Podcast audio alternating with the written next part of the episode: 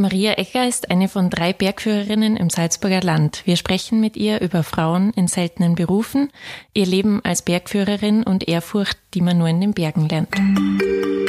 Die gefragte Frau. Ein Podcast der Salzburger Nachrichten.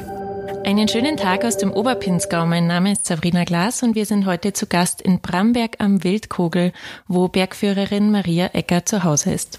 Willkommen Maria, danke, dass wir heute bei dir sein dürfen. Gerne. Maria, du bist eine von drei Bergführerinnen im Salzburger Land. Wie bist du auf die Idee gekommen, das hauptberuflich zu machen? Die Idee ist eigentlich schon früher geboren. Da war ich noch, da habe ich noch meinen Beruf als Bankangestellte gehabt und habe halt immer so überlegt, was ich sonst machen könnte, weil das nicht so wirklich das war, was eigentlich mein Leben erfüllt hat. Und dann bin ich halt auf die Idee gekommen, dass ich so in die Richtung gehen konnte. In die Berg war ich immer schon gern unterwegs und mit Leid bin ich auch gern unterwegs und da ist dann eigentlich die Idee geboren und da habe ich das dann immer mehr verfolgt und es ist dann geglückt. Und ich habe das, oder ich kann das jetzt mittlerweile ausführen, diesen Beruf. Die Ausbildung hast du ja im Jahr 2013 abgeschlossen. Wie ist es dir dabei denn ergangen? Vielleicht kannst du uns da ein bisschen von der Ausbildung erzählen. Ja, die Ausbildung, die ist sehr umfangreich. Man ist in allen Bereichen vom Bergsport unterwegs, vom Klettern über Freeriden, äh, Eisklettern, Bergsteigen. Also jede Facette des Bergsteigens wird da forciert und man muss eigentlich relativ ein hohes Niveau haben jeweils. Und ja, es ist schon sehr anspruchsvoll. Man muss sich auf jeden Kurs speziell vorbereiten, weil es halt doch sehr unterschiedliche äh, Bereiche sind. Und ja, es ist schon eine anspruchsvolle Ausbildung.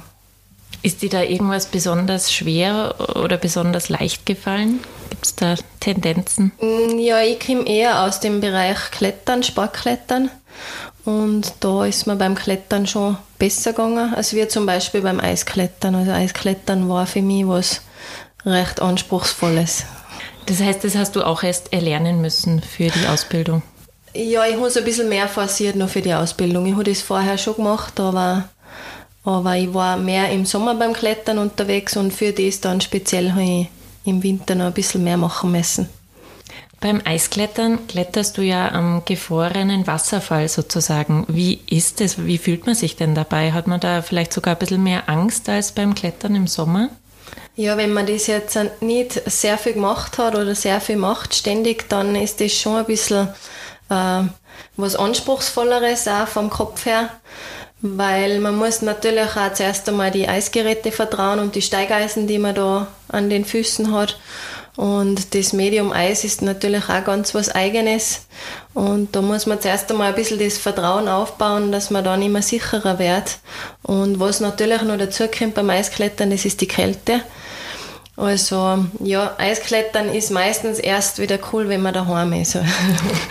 Am Wasserfall selber eben, wie gesagt, die Kälte und meine, es ist schon ein, ein, tolles Erlebnis immer, aber so richtig schön ist dann, wenn man wieder in daheim in der warmen Stube ist und das Erlebnis äh, Revue passieren lassen kann.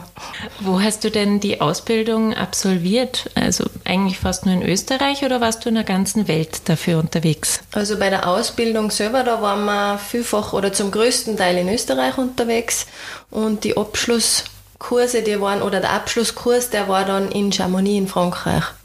Was heißt das, Abschlusskurs? Was hat man da dann genau gemacht? Das ist dann nochmal die Gesamtüberprüfung von dem Erlernten, mehr oder weniger. Und da ist man dann noch zwei Wochen zum Schluss mit einem Ausbildner unterwegs in die Berge rund um Chamonix. Und da wird alles nochmal überprüft und äh, vorgeführt, mehr oder weniger, was man da gelernt hat in der letzten Zeit. Als Bergführerin muss man ja irgendwie auch gern mit anderen Menschen zusammen sein. Es ist ja irgendwie auch eine Riesenverantwortung, andere teilweise in extremen Bedingungen zu führen. Wie schwierig ist es denn mental gesehen als Bergführerin? Es hängt davon ab, wie schwierig die Tour ist, die man gerade führt und wie gut man die Gäste kennt. Wenn ich jetzt mit Privatleuten unterwegs bin, da wo ich weiß, was die kennen und ähm, ja, da suche ich eigentlich mit denen gemeinsam meistens schon die Tourenziele aus. Da weiß ich auch, dass das ziemlich gut passt. Dann äh, geht es uns beiden recht gut. Und wenn jetzt dann Gäste unterwegs sind oder dabei sind, die, wo sie das erste Mal trifft und ich nicht weiß, was der kann oder was ich dem zutrauen kann, dann ist das schon oft einmal recht schwierig. Da muss man sich halt dann gleich einmal anpassen an die Situation. Welche Art von Gästen kommen denn da auf dich zu? Also finden dich da Gäste aus aller Welt oder, oder bist du auch vorwiegend mit Bekannten unterwegs? Je nachdem. Also es sind immer wieder einmal neue Gäste dabei, auch aus aller Welt. Ja, wir haben holländische Gäste, wir haben englische Gäste, wir haben Österreicher oder deutsche Gäste. Das ist ganz unterschiedlich, aber das Hauptklientel ist bei uns schon Deutsche oder Österreicher. Wie sieht denn der Alltag in diesem Job aus? Wie kann man sich das denn vorstellen? Ja, bei uns ist es so, in der Sommersaison sind wir oft einmal auf Hochtour unterwegs. Da sind wir teilweise auch eine ganze Woche mit Gästen unterwegs, dass man auf einer Hütte übernachtet und da Touren macht oder dann auch auf die nächste Hütte weitergeht. Und das wird gesagt oft einmal so über eine Woche. Und ähm, je nachdem, wenn man dann zwischendurch vielleicht einmal Klettertouren führt, dann kommt man auch ins Tal runter oder kann das von daheim aus machen. Aber sonst ist man schon oft sehr viel unterwegs und kommt eigentlich fast nicht heim die Saison über oder selten. Und im Winter ist dann so, je nachdem, wie man das auch wieder handhabt, da gibt es schon einige Touren, die was man von daheim aus machen kann. Wenn man jetzt zum Beispiel das Freeriden forciert, dann äh, gibt es bei uns sehr gute Möglichkeiten. Da ist man dann auch meistens nur untertags unterwegs und kommt wieder heim. Und ja, so ist das ganz unterschiedlich, je nachdem, wie man es auch aufbaut. Wie gefährlich ist der Job denn auch manchmal? Ja, es mm, bringt schon gewisse Gefahren mit sich, weil die Natur natürlich nicht immer ganz genau zum Einschätzen ist. Das Hochgebirge speziell, da verändert sich ja recht viel. Es gibt immer wieder einmal Felsstürze oder die Spalten am Gletscher, wo man auch so unterwegs ist. Das bringt schon gewisse Risiken mit sich, aber wir probieren das natürlich so gut wie möglich minimieren und dass wir halt so sicher wie möglich unterwegs sind. Der Berg hat kein Einsingen, das singt schon der Wolfgang Ambros. Genau.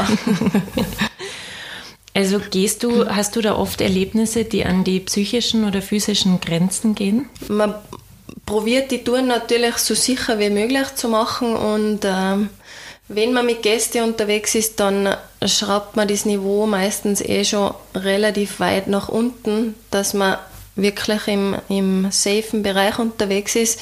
Aber wie gesagt, es ist nicht immer alles ganz genau zu berechnen, speziell was auch das Wetter betrifft. Oft einmal ist man, startet man bei gutem Wetter und es schlägt halt dann einmal recht schnell um.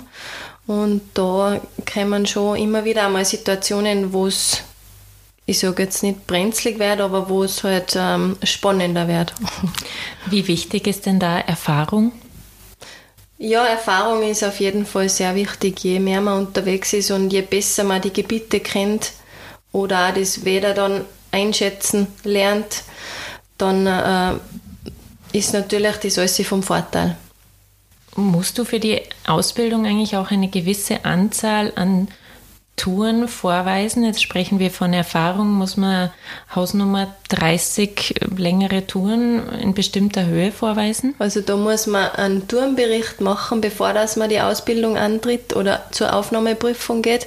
Und da hat man eben verschiedenste Touren in die, in die ganzen Bereiche nachzuweisen. Klettertouren in gewissen Längen und Höhen und Schwierigkeitsgrade, Skitouren, Skihochtouren. Also man muss da recht einen umfangreichen Tourenbericht vorher schon abliefern. Jetzt bist du eine von nur drei Frauen Bergführerinnen im Salzburger Land. Woher denkst du, kommt es, dass ihr nur zu dritt seid? Ja, es ist schon recht eine anspruchsvolle Ausbildung. Und vor allem, weil es immer so vielseitig ist. Man muss doch in jedem Bereich vom Bergsport relativ ein hohes Niveau haben. Und ich glaube, dass das halt oft einmal vielleicht das ist, dass man in einem Bereich recht gut ist. Und dann wird es halt schwierig, dass man sich das andere äh, antrainiert. Aber ja, es ist. Ähm, wenn man jetzt viel und immer wieder unterwegs gewesen ist in, in die verschiedensten Bereiche, dann ist das recht gut möglich. Trauen sich Frauen aber, denkst du, generell weniger zu? Schon ja. weil das ist, glaube ich, generell so, ja, dass sie Frauen weniger zutrauen, weil ich habe das auch schon öfter ähm, miterlebt, dass jetzt sind Frauen und Männer dabei waren und die Männer gehen da ganz selbstsicher hin und äh, sind aber vielleicht vom Niveau her gar nicht immer besser drauf, aber die stehen halt ganz anders da als wie eine Frau. Die überlegt halt schon oft und viel, ob man das jetzt machen sollte und das, glaube ich, ist schon ein großer Unterschied. Woher hast du dir denn deine hm, Selbstsicherheit geholt? Ja, ich war halt schon seit, seit meinen Kindertagen viel unterwegs in die Berg und habe das immer mehr forciert dann mit der Zeit. Ähm, ja, und irgendwann habe ich mir gedacht, ich probiere es halt jetzt einmal. Ich habe jetzt nicht von vornherein gewusst, das geht, das weiß ich nicht, ob das geht oder nicht. Das muss dann, müssen die Ausbildner entscheiden, ob das Niveau passt. Aber ja, irgendwann habe ich mir gedacht, so und jetzt sind kann es passen und ich probiere es einfach einmal. Und hast diese Entscheidung wahrscheinlich auch nie bereut? Nein, habe ich nie bereut. Hattest du denn schon einmal irgendwie mit Vorurteilen oder Skepsis von außen zu kämpfen, weil du eine Frau bist? Also grundsätzlich habe ich sehr viele positive Erfahrungen gemacht. Jetzt sind da, wenn eine Frau als Bergführerin dasteht. Aber ich habe schon das gegenteilige Erlebnis gehabt einmal. Und das war auch von einer Frau. Die hat zu mir gesagt, sie hat einen Bergführer gebucht. ja. Wie hast du darauf reagiert? Ja, ich habe halt gesagt, ja, jetzt bin halt ich da, wir machen die Tour trotzdem gemeinsam und nachher, nach der Tour hat sie oft schon sie entschuldigt und ganz kleinlaut dann beigeben. Na, da hast du noch gut reagiert. Genau. Was sind denn die Nachteile des Jobs? Ja, es ist schon, dass man halt sehr viel unterwegs ist, dass man wenig zu Hause ist und ähm, speziell in einer Beziehung kann halt das dann schon schwieriger werden. Aber es ist so, dass bei mir ist ja mein Mann ist auch Bergführer und wir haben die Hauptsaison und dann in der Nebensaison haben wir mir recht viel Zeit, was wir gemeinsam verbringen können, wo wir meistens dann auch auf Urlaub fahren und so dann das Leben wieder genießen. Sucht ihr euch dann im Urlaub auch die Berge als Reiseziel aus oder muss es dann da eher das Meer mal sein? Ja, oft einmal ein bisschen eine Mischung, aber schon vorwiegend die Berge, beziehungsweise das Klettern. Das ist unser gemeinsames großes Hobby. Und wo macht ihr das am liebsten? Wir sind eigentlich überall unterwegs. Europaweit. In Europa gibt es sehr viele gute Klettergebiete. Wir waren da in Amerika im Yosemite unterwegs und ja, wir suchen uns immer wieder neue Ziele aus, wo es gut zum Klettern geht. Jetzt habt ihr ja seit einem halben Jahr eine kleine Tochter. Genau. Wie, wie schafft ihr das denn, das alles unter einen Hut zu bringen, die Familie und das Bergführerdasein? Ja, im Moment ist es so, dass ich noch daheim bin bei der Kleinen und mein Mann geht zurzeit führen. Ähm, ja, wie es dann in Zukunft laufen wird, das müssen wir erst sehen. Aber wir haben Gott sei Dank eine tolle Familie, die uns sehr gut unterstützen und da hoffen wir dann, dass wir schon gemeinsam oder dass wir beide wieder unterwegs sein können da in Zukunft. Das heißt, du möchtest auch bald wieder in die Berge starten? Auf jeden Fall. Wenn es jetzt dann da nicht mitführen ist, dann privat auf jeden Fall auch. Du bist auf einem Bauernhof in Mittersill auf 1100 Metern Seehöhe aufgewachsen. Ist dir die Beziehung zur Bergwelt also schon irgendwie in die Wiege gelegt worden? Ja, doch. Also wir sind da durch die Arbeit am Bauernhof viel in der Natur unterwegs gewesen. Meine Eltern sind da sehr naturbegeistert oder sind gern in die Berge unterwegs und die haben uns recht früh schon mitgenommen. Im Winter wie auch im Sommer sind wir eigentlich schon von Beginn an recht viel unterwegs gewesen. Also hattest du diesen Berufswunsch irgendwie schon als Kind? Nicht so direkt, nein. Ich habe damals auch noch nicht gewusst, dass es den Beruf gibt oder nicht so ähm, realisiert. Ich meine, mein Onkel, der ist schon, der ist auch Bergführer. Da habe ich das schon ein bisschen mitgekriegt, aber jetzt nicht, dass das für mich irgendwann einmal ein Thema ist. Also als Kind noch nicht. Deswegen bist du zuerst in die Sparkasse gegangen, oder? Genau, ja, es war irgendwie so nach der Schule, hm, habe ich noch nicht so genau gewusst, wo mein Weg hinführen soll. Und das war dann einmal der Start in das Berufsleben. Und dann haben sie aber die Weichen gleich mal gestellt und ich bin dann in eine andere Richtung gegangen. Hast du das gemeinsam mit deinem Mann dann entschieden, das zu machen, oder war er vor dir schon Bergführer? er hat die Ausbildung vor mir begonnen und auch abgeschlossen. Und entschieden habe ich es aber schon für mich selber. Also das hat jetzt mit seiner Entscheidung nicht so wirklich viel zum Tag gehabt. Ihr betreibt ja gemeinsam den Blog Gipfelreich.at. Ist es ein neues Standbein, die Blogger-Community, oder wollt ihr damit eigentlich nur auf euch aufmerksam machen? Da wollen wir eigentlich nur auf uns aufmerksam machen, dass wir im Internet gefunden werden können und dass die Leute ein bisschen was mitkriegen über uns. Könnt ihr denn beide vom Job als Bergführer leben? Du hast vorhin erzählt, du hast früher nebenbei noch im Nationalpark Hohe Tauern gearbeitet. Funktioniert es aber bis jetzt so gut, dass du das nicht mehr tun musst? Also ich muss jetzt, jetzt nicht unbedingt machen, dass ich auch beim Nationalpark arbeite, aber mir taugt die Arbeit auch sehr gut und das ist bei uns mehr oder weniger vor der Haustür. Da hat man so ein bisschen eine fixe Arbeit und von dem her mache ich das schon oder hätte ich es geplant, dass ich es schon auch noch mache. Aber man kann als Bergführer schon ganz gut leben von dem Einkommen. Nur, dass wir so eine ungefähre Vorstellung haben, was kostet denn ein durchschnittlicher Tagessatz, wenn man sich einen Bergführer bucht? Also der wird jährlich angepasst und im Moment ist es so, dass wir einen Tagessatz haben von 350 Euro und jede weitere Person, da kommen dann noch 30 Euro dazu. Was bedeutet denn Heimat für dich? Heimat ist für mich da, wo ich daheim bin. also ich mag es total gern, das Tal bei uns, die Berge, also auf der anderen Seite den Nationalpark Hohe Dauern mit den hohen Bergen, auf der anderen Seite die Großberg, was ein bisschen sanfter und lieblicher ist und auch die ganze Umgebung, die Familie, was in der Umgebung wohnt und das ist einfach meine Heimat da. Was unterscheidet denn deine Heimat hier oder unsere österreichische Bergwelt von anderen Gebirgsformationen? Was ist so einzigartig? Einzigartig ist schon, wie ich eben gerade gesagt habe, bei uns der Nationalpark, dass man da wirklich noch relativ unberührte Natur erleben können. Das kriegt man so ein bisschen mit, wenn man unterwegs ist, dass schon viele Eingriffe gemacht werden mittlerweile in die Natur. Und das ist bei uns da das Schöne, dass das geschützt ist und auch hoffentlich so bleibt.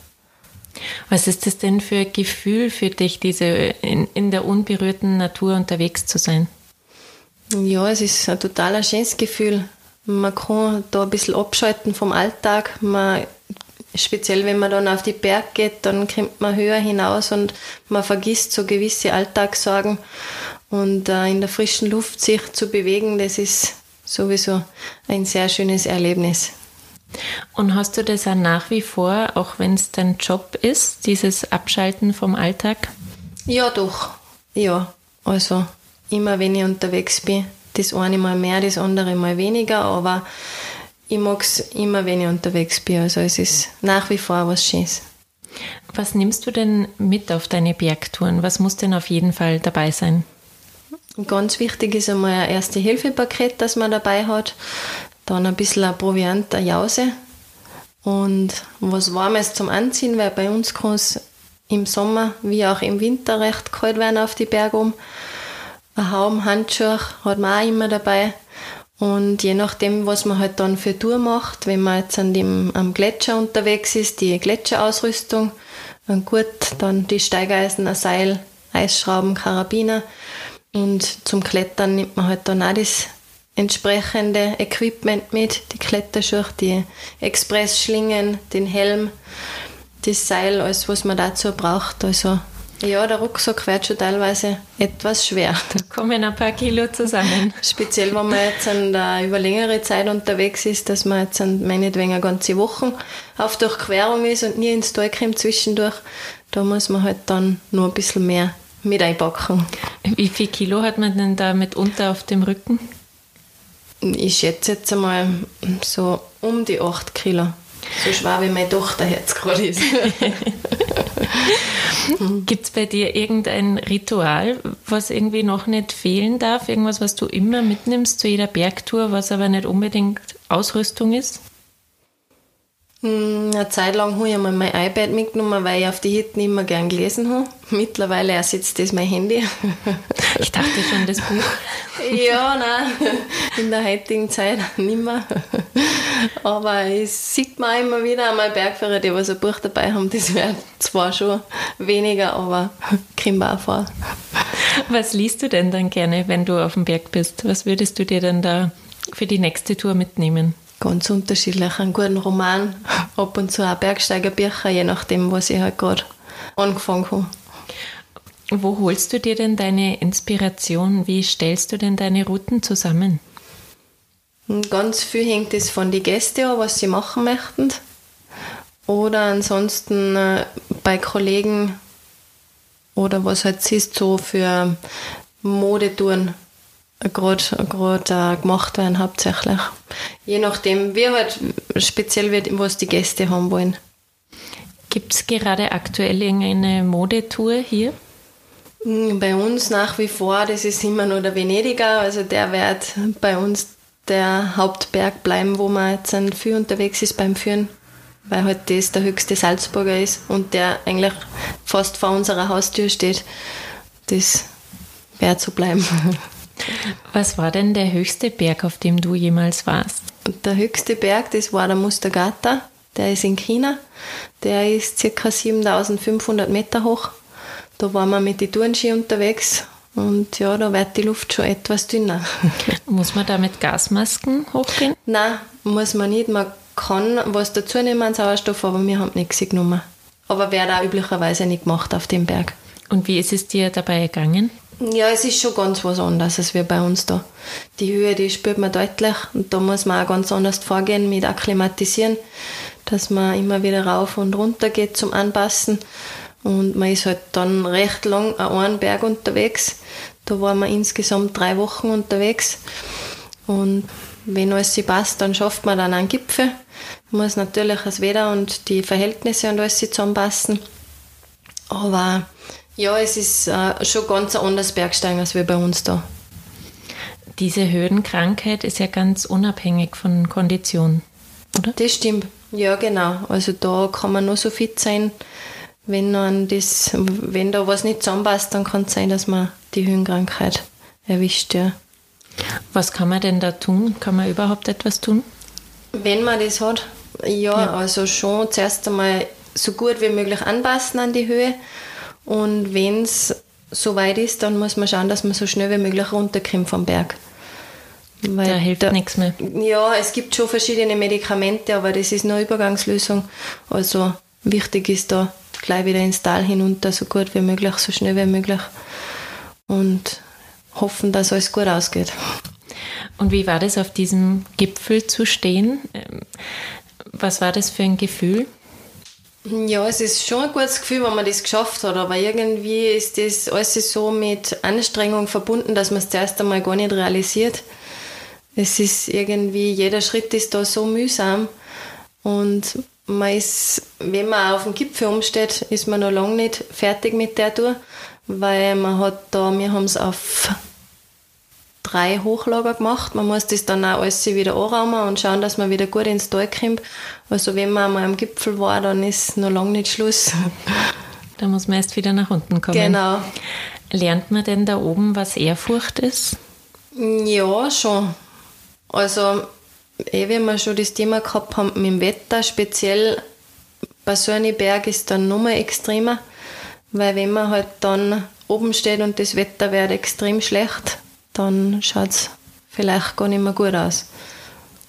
Also ja, das sind schon andere Kaliber als bei uns da. Warst du schon öfter auf 7000ern oder war das der einzige? Das war der einzige 7000er. In äh, Nepal waren wir einmal auf dem Merabik, der hat 6400 Meter, aber 7000er war das der einzige. Hast du denn irgendwelche Ziele, wo du unbedingt noch hin möchtest? Vielleicht einer der 14 8000er? Nein, das ist eigentlich kein Ziel von mir. Nein. Also das Höhenbergsteigen generell, es, ist, es war eine gute Erfahrung, das, was wir da gemacht haben, aber jetzt speziell forcieren möchte ich das nicht. Was ist denn dein Lieblingsberg? Mein Lieblingsberg, also Ja, privat bin ich sehr gern bei uns in der Heimat, eh in Bramberg unterwegs. Da gehe ich ganz gern auf die Filzenhöhe rauf. Das ist eigentlich eine ganz einfache Tour, unscheinbar, aber wunderschön und da kann man so richtig die Aussicht und die Stille genießen. Das mache ich sehr gern. Und äh, wenn ich sonst da in der Freizeit unterwegs bin, dann habe ich es auch gerne ein bisschen anspruchsvoll beim Klettern. Da mache ich auch gern eben mit meinem Mann am liebsten eine schwierige Klettertour oder sonst mit Freunden. Und ja, zum Führen ist bei uns hauptsächlich, wie wir eh schon gerade erwähnt haben, der Großvenediger, der Großglockner. Das mache ich eigentlich auch sehr gern. Aber natürlich nicht nur die Berge. Also ein bisschen Abwechslung muss schon sein. Und eurer kleinen Tochter, die gerade nebenan schläft, der habt ihr die Bergwelt hier bestimmt auch schon gezeigt, oder? Der haben wir es auch schon gezeigt, ja. Also ganz am Anfang, da hat sie noch sehr viel oder fast immer geschlafen. Da haben wir sie im Tragedurch schon auf die eine oder andere Bergtour mitgenommen. Und jetzt, wenn dann das Frühjahr kommt, dann werden wir sicher bald wieder aufstarten. Na, da werdet ihr einiges zu zeigen haben. Auf jeden Fall. Wenn man deinen Namen in eurem Blog eingibt, dann steht da geschrieben, es liegt nicht an der Zahl der Jahre, ob du gelebt hast, es liegt in deiner Hand. Bist du denn so zufrieden mit deinem Leben, so wie es jetzt ist? Ja, da bin ich zufrieden, so wie es ist. Vielen Dank, liebe Maria, dass wir heute bei dir sein durften. Und ich wünsche euch noch schöne Touren jetzt dann im Frühling, wenn es wieder losgeht. Dankeschön.